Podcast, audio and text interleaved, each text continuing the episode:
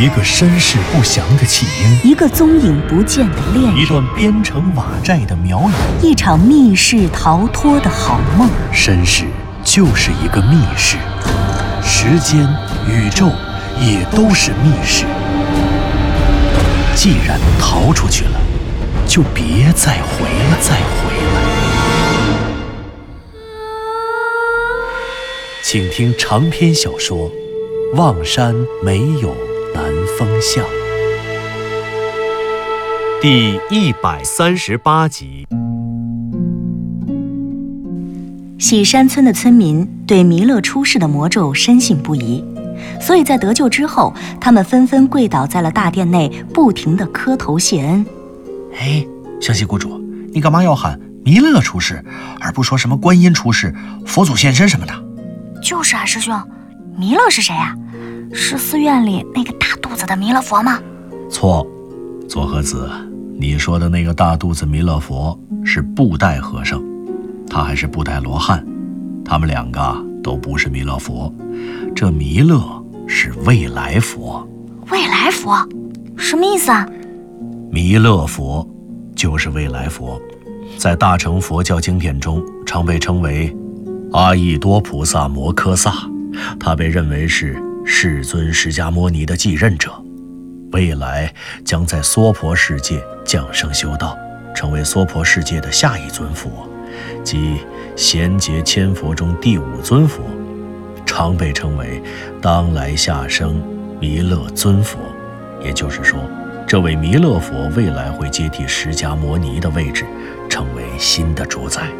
哦，原来是这样，那他的地位应该很崇高了，所以你才要冒充他。不不不不，不是因为他地位崇高我才要冒充他，而是因为这位未来佛深受中国大乘佛教大师之谦、道安和玄奘的推崇。从唐朝以后，在中国古代就广为流传弥勒出世的传说。很多佛教义宗打算接宗教启示什么的，打算发动政教合一的叛乱呐、都会打出这个弥勒出世的招牌。你说这个，老百姓就全都信。特别是明代，弥勒信仰非常流行，所以说这个他们都会信。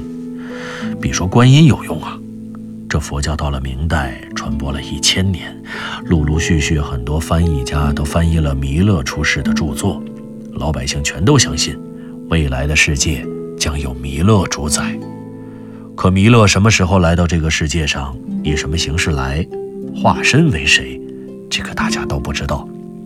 所以，我装弥勒就一定有人信，可我要是装观音，傻子才信呢。啊，师兄，那难道我们得走出去装弥勒吗？我可不要，我饿了，我我想吃肉。哎，怎么着？难不成你要让他们一直给这么磕下去啊？咱们这还不现身吗？啊，湘西谷主。现身，当然现身了。走，说走就走。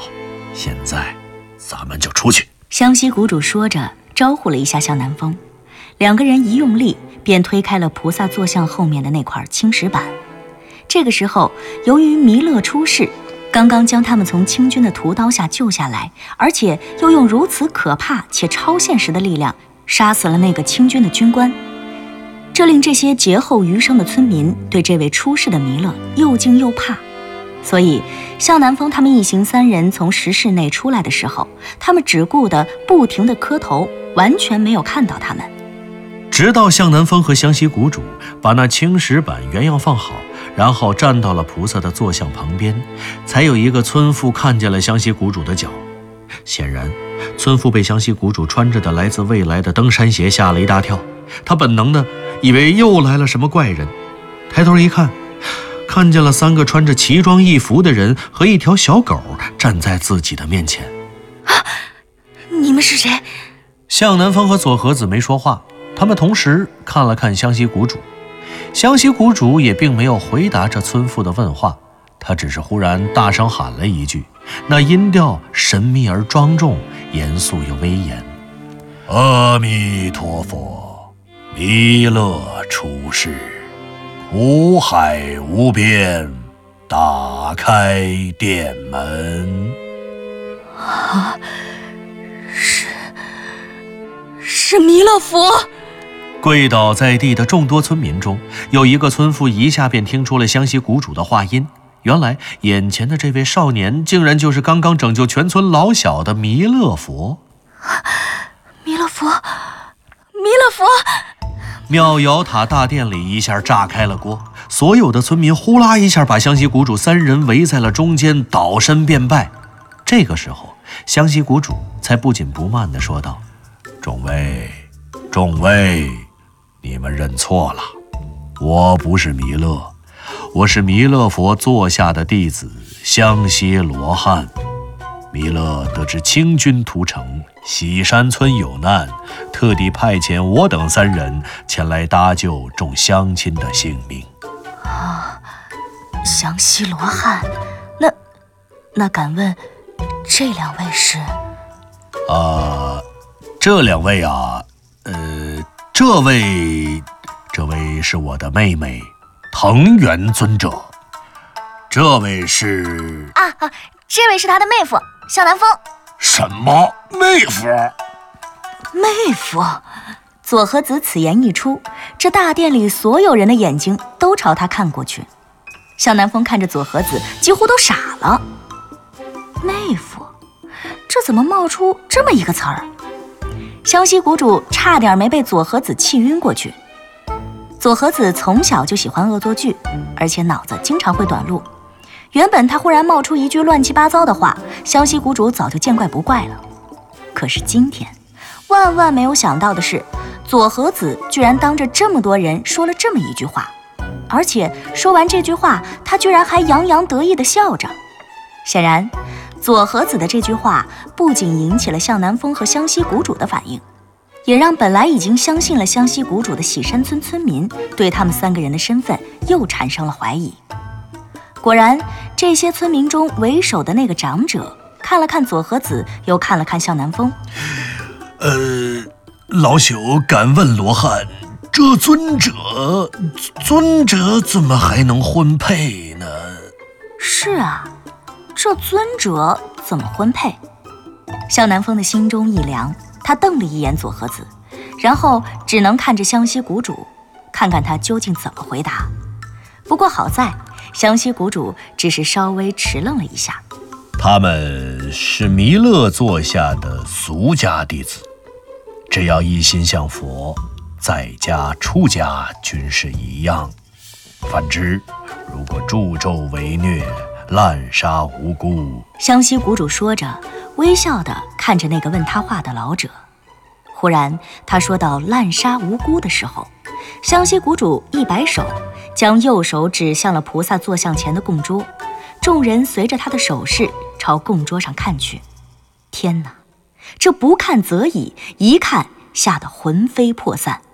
原来刚才被引蛇骨咬下来的清军军官的整条右臂，那右臂血淋淋的白骨虽然还在尸体上，可那白骨上的皮肉却一点不少的完完整整的摆在了供桌的中央，而那些鲜红鲜红的血液，甚至还正从大臂内侧的肌肉里淌出，瞬间染红了供桌上的黄色台布。这供桌上的场景虽然血腥至极、恐怖至极，可是。这瞬息杀人于无形的法术，显然非人力所能及。就这一手，喜山村的村民，包括为首的老者在内的所有人都对湘西谷主他们三人的身份深信不疑了。于是，以那老者为首，喜山村的村民再一次倒身便拜，嘴里还纷纷的念念有词。啊真的是弥勒的使者，是弥勒佛的弟子呀！佛法无边呐，佛法无边呐！是啊，弥勒佛万岁！弥勒佛大慈大悲，大慈大悲！感谢弥勒佛救命之恩！刹那间，包括老者在内，在场所有的喜山村村民见此奇异佛法，全都跪倒在地，对着湘西谷主三人不住的磕头。湘西谷主不可能挨个去搀扶，于是他只能走到岁数最大的长者面前。老人家，你不必如此行礼，救人性命是我等的职责和使命。老人家，请问您叫什么名字？啊，我吗？小老儿名叫张老四啊，是这喜山村岁数最大的人了。那你们这是？哦，我们都是山上喜山村的村民，村里的壮丁啊都被拉去当兵，然后又战死沙场了，就剩下这二十多个老弱妇孺，清军也不放过。我们没有办法，这才离开村子，躲到这妙瑶塔里面来。啊，原来如此，您别担心，现在你们就可以回村了。回村？可是清军如果再来，可怎么办？没关系，我们三个送你们同回喜山村，而且这几天我们想在喜山村住上几日。一则为了保护你们的安全，再则嘛，弥勒佛命我等下凡体察民间疾苦，所以，哎呀，那太好了，太好了！得知菩萨的弟子送他们回家，这些人在妙瑶塔里都沸腾了，他们欢欣鼓舞地簇拥着湘西谷主三个人回到了喜山村。喜山村坐落在守南山的南麓。这是向南风第一次来到守南山南麓。喜山村和双生门那边将近四百年后的雍家村、石头村不同，喜山村并不是依山而建，而是根本就建在守南山中。一路上，除了这座后来消失在历史尘埃中的喜山村，四百年前的守南山和向南风他们所在的那个时代相比，几乎没有发生过任何变化。他们来到喜山村后，就去了张老四家。村里的人拿出了仅有的口粮，招待三位下凡的罗汉尊者。可是，当热腾腾的饭菜真的端上来的时候，向南风他们简直都傻眼了。事实上，这村里哪里有什么菜呢？残破的黑釉陶碗里放着几个热气腾腾的黄色圆形团子。那团子吃起来倒是咸的，想来是放了盐的。吃过晚饭，太阳也就落山了。到了晚上要睡觉的时候，这问题可就来了。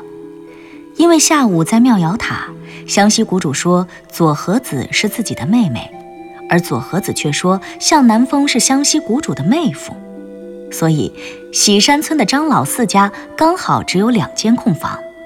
张老四的儿媳妇儿赶忙把这两间空房收拾出来，一间给湘西谷主，另外一间则留给了向南风和左和子。谎话既然已经说出口，便只能继续把它圆下去。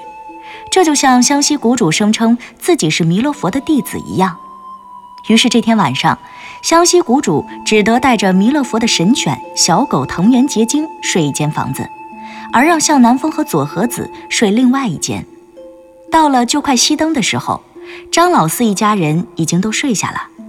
湘西谷主站在院子里，用手狠狠地点指着左和子，一副大人训孩子的样子。我说你有毛病啊你！啊，什么妹夫妹夫的，刚才差点穿帮。再说了，这屋里就一张床，你跟南风打算怎么睡？我，哎，湘西谷主，算了算了，他睡床上，我睡地上就行了，你就别骂他了。你别这么生气啊，湘西谷主，嗯，咱就拿她当妹妹嘛，哪有哥哥老这么训妹妹的？你越说她，回头她越是逆反。就是，南风哥说的对。再说了，我不说南风哥是我老公的话，你让我今天怎么睡？难不成我自己睡吗？这深山老林的，我害怕。再说我跟南风哥又没什么的。害怕？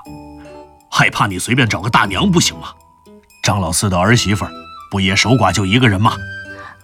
你让我跟那大娘睡，那还不如我一个人睡呢。算了算了，我不跟你说了，我跟南风哥要睡觉了。左和子说着，挎着向南方的胳膊就往屋里走。湘西谷主本来还想再多说几句，可是又害怕吵醒已经睡下的张老四一家，引起不必要的猜测，因此便只得作罢。左和子拉着向南风走进了屋子，一回手便把屋门的门栓给插死了。向南风忽然感觉有些尴尬，他先是傻傻的愣在屋子的中间，有些不知所措。毕竟这是他离开福利院后第一次与女孩子在深夜共处一室。可是就在这个时候，左和子却已经飞快地脱掉鞋子和外衣，钻进了被窝。这，左和子，今今今天晚上，嘘，别说话，南风哥。左和子欠着身子，把身子探出床头。他先是朝向南风做了一个虚的手势，然后噗的一声，吹灭了床头的蜡烛。寂静的暗夜，漆黑的小屋，只听左和子拍了拍床帮。他青春的细语便轻轻地飘进了向南风的耳朵。过来，你过来呀，南风哥。人家有话对你说。什么？有话要对我说？当然了。你以为师兄说他是湘西罗汉，说我是他妹妹，是什么藤原尊者的时候，我为什么要说你是他妹夫呢？你也以为我是瞎胡闹啊？啊？难道你是？对，我是特意那么说的。哎呀，你别傻站着了，赶快过来，南风哥，我是有话要对你说的。什么话呀？不，不能当着湘西谷主说吗？向南风疑神疑鬼地往床边走。这会儿听说左和子居然是处心积虑地避开了湘西谷主，要和自己说话，向南风一下便不像刚才那么尴尬了。他意识到左和子的话很可能格外重要，可是这么重要的话，为什么要回避湘西谷主呢？说吧，你要说什么悄悄话，还这么背人？来，南风哥，我给你看个东西。左和子说着，忽然拿出了一个东西，这东西唰的一下，在这黑暗的房间中射出了一道蓝光，把向南风吓了一跳。你看这个，手机。你怎么把手机带过来了？你和湘西谷主不是都把手机放到我家里了吗？本来我是放你家了，可是出门的时候我习惯性的把手机又揣兜里了，想都没想就装上了，习惯了嘛。哎，那你这手机怎么还能用啊？泡了两次水了都。我这手机是三防的，防水啊，所以还能用。哎，南风哥，你先别管这些了，我是要给你看个东西。哎，你看看这条短信。这是一个陌生的手机发来的短信，显然左和子并没有存储过这个人的手机号码。短信的发送时间是双生门对面他们那个世界的二零一二年一月二十一日晚二十二时三十一分十三秒。短信的内容是一首诗：一年福临门，方开烟水深。风花先春度，顺动。展精神。咦，有人祝你新春愉快，怎么了，左和子？哎呀，南风哥，你再好好看看。好好看，没错啊。一年福临门，方开烟水深，风花先春度，顺动展精神。没错呀，这不就是个拜年短信吗？前一天晚上咱们走的时候，正好是中国农历的除夕夜嘛，而且又是晚上十点半，有人给你发一条拜年短信，这很正常啊。南风哥。你怎么总对我说的事情、对我说的话那么不上心呢？路遥姐姐说什么，说哪句话你都记着，我说什么你都不重视。啊，归路遥丢了，我看你就能为他放弃整个世界。你看见他一只手就能哭得死去活来的，我看要是哪天我丢了，你多半连找都不会找。哎，哎，哎，怎怎怎怎么好好的你就，这女孩子可真是奇怪。怎么说着说着就翻脸了，南风哥，你自己好好看看那首诗。我告诉你，发这条短信的人是刘滴川啊。你给他打电话的时候，我看过他的电话号码。另外，再告诉你一声，这是左和子最后一次跟你说悄悄话。这，你说什么？这短信是刘滴川发的啊？向南风一听左和子这话，才恍然大悟。可是他刚刚反应过来。打算追问左和子，但他的话还没有说完，却见左和子从被子里伸出了一只脚，狠狠地踹在了向南风的屁股上。向南风因为不好意思，刚才他上床的时候只是屁股靠着床边，做了一个很窄的小边儿。左和子这一踹，不偏不倚，向南风重心不稳，一下从床上摔了下去。咕咚的一声撞到了地上。哎哎哎呦！左和子，哎，左和子，左和子，你快跟我说说，这短信是？向南风还想跟左和子说话，可是左和子却完全不理他了。没一会儿，向南风听见左和子的气息越来越平顺，他竟然，竟然睡着了。真是没办法，没想到这还把小姑娘给得罪了。既然左和子都已经睡着了，老在地上坐着也不是个事儿。向南风摇了摇头，从地上爬了起来。他借着薄薄的窗户纸里透出来的悠悠夜光，看见这双人床的床角处还放着一把小马扎儿。穷苦的山里人家当然不会有什么正经家具。向南风只好坐在椅子上，一只手托着下巴，一只手捡起了刚才扔在床上的左和子的手机。一年福临门，翻开烟水深，风花先春度，顺动展精神。这短信是刘迪川发的，可是他怎么会知道左和子的手机号呢？他为什么要在除夕夜发给左和子一条拜年的短信呢？一年福临门，翻开烟水深，风花先春度，顺动展精神。向南风一遍一遍地读着这首平常的拜年诗，忽然他灵光一现，他好像发现了这首诗中的端倪。这，这不是一首普通的拜年诗，这是一首藏头诗啊！诗中的每一句的第一个字连起来就是。一帆风顺，一帆风顺，一帆风顺。它出自清代李渔的《莲香伴旧居》一篇，说：“至乡暮路多劳顿，喜借得一帆风顺。”这个成语原本指的是帆船一路顺风，虽然后来可以比喻所有人办事顺利、办事容易，可实际上。这个词更多的应该是送给旅人，当做临别赠言，祝福人家旅途顺利。刘迪川在这个时候，在这个除夕夜发给左和子这样的一条短信，究竟是为了什么？他祝福左和子一帆风顺，难道是因为他已经知道了左和子要踏上旅途，要成为旅人，这才祝福他一帆风顺，旅途顺利吗？天哪，这究竟是怎么回事？他怎么会知道左和子要出远门，甚至要在除夕夜出远门？难道，难道他知道向南风这些人要穿过双生门，要去到平行世界吗？向南风的心中瞬间翻江倒海，他翻来覆去地看着这条短信。他们的这个计划从开始制定到最终实施，这个过程不过二十四个小时。他究竟是怎么在这么短的时间内猜透他们的计划的？他发送这条短信的目的又是什么呢？他难道是要告诉向南风，他已经知道他们打算穿过双生门，打算前往平行世界？他要告诉向南风这一点的意义究竟是什么呢？忽然，向南风一时想到了一个问题：左和子的这条短信收到的时间是二零一二年一月二十一日晚二十二时三十一分十三秒。自己收到亮子发来的所谓梅园文物走私案始末的调查，也同样应该是那个时间的前后。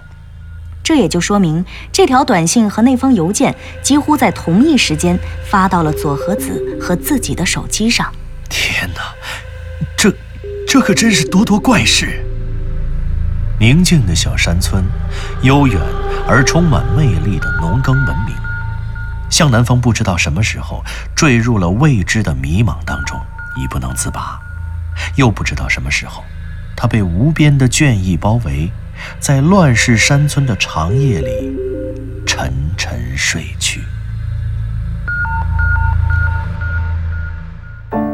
您刚刚听到的是长篇小说《望山没有南方向》，作者刘迪川，演播杨静、田龙。配乐合成李晓东，制作人李晓东，监制全胜。